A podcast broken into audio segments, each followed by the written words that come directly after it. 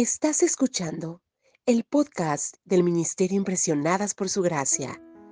Nuestra serie actual se titula Reto de Lectura 365 a través del Nuevo Testamento.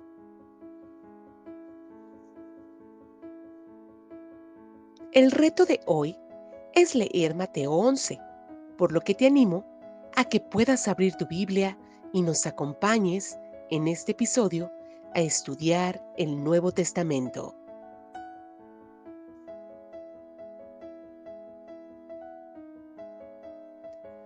Al inicio del capítulo 11 del Evangelio de Mateo, leemos que Juan el Bautista envía a sus discípulos a preguntar a Jesús, ¿eres tú aquel que había de venir o esperamos a otro?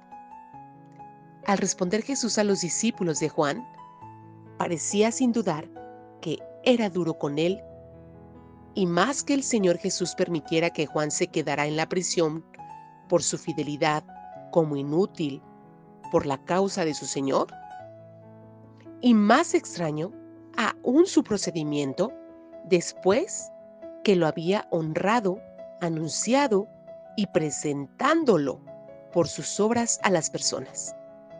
Y desde las maravillosas obras de su mano parecían únicamente aumentar en gloria cuando él avanzaba, pero parecía como que no era fácil para él, quien predicó la liberación a los cautivos y la apertura de la prisión a todos. ¿Cómo debemos lidiar con la frustración y la depresión en nuestras vidas? ¿Pueden ser ellas vistas como etapas duras, como parte de la victoria de Cristo en nuestras vidas? Entonces, ¿qué significan? La respuesta la encontramos en el libro de Romanos, capítulo 8, versículo del 18 al 28. En Mateo 11, versículos del 28 al 30, podemos aprender que en esas palabras Cristo expresó las condiciones que los hombres deben tener si ellos quieren obtener el descanso para sus almas.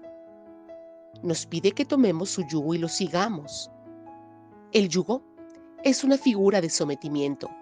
La fuerza de esta figura puede entenderse si nosotros contrastamos los bueyes corriendo salvajemente en el campo con los bueyes que llevan un arado, hacia donde su dueño los dirige.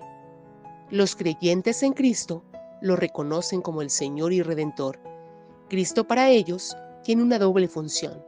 Ellos son hechura de sus manos y Cristo les da a ellos el ser nuevas criaturas, con todas las capacidades y facultades.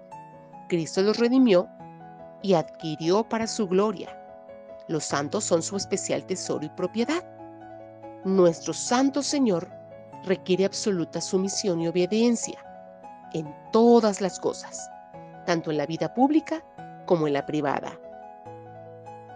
Hay tanto que aprender acerca de estos últimos tres versículos del capítulo 11 del Evangelio de Mateo, que nos faltaría tiempo en el podcast del Ministerio Impresionadas por su gracia para hacerlo, por lo cual les animamos a que lean y mediten a profundidad en el capítulo de hoy. También les invitamos a que en su diario devocional expliquen ¿Cómo se puede descansar en medio de los problemas?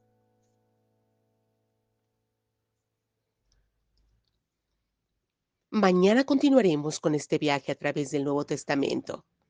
Nuestra oración es que el amor de ustedes abunde aún más y más en ciencia y en todo conocimiento para que aprueben lo mejor, a fin de que sean sinceros e irreprensibles para el día de Cristo llenos de los frutos de justicia que vienen por medio de Jesucristo para gloria y alabanza de Dios.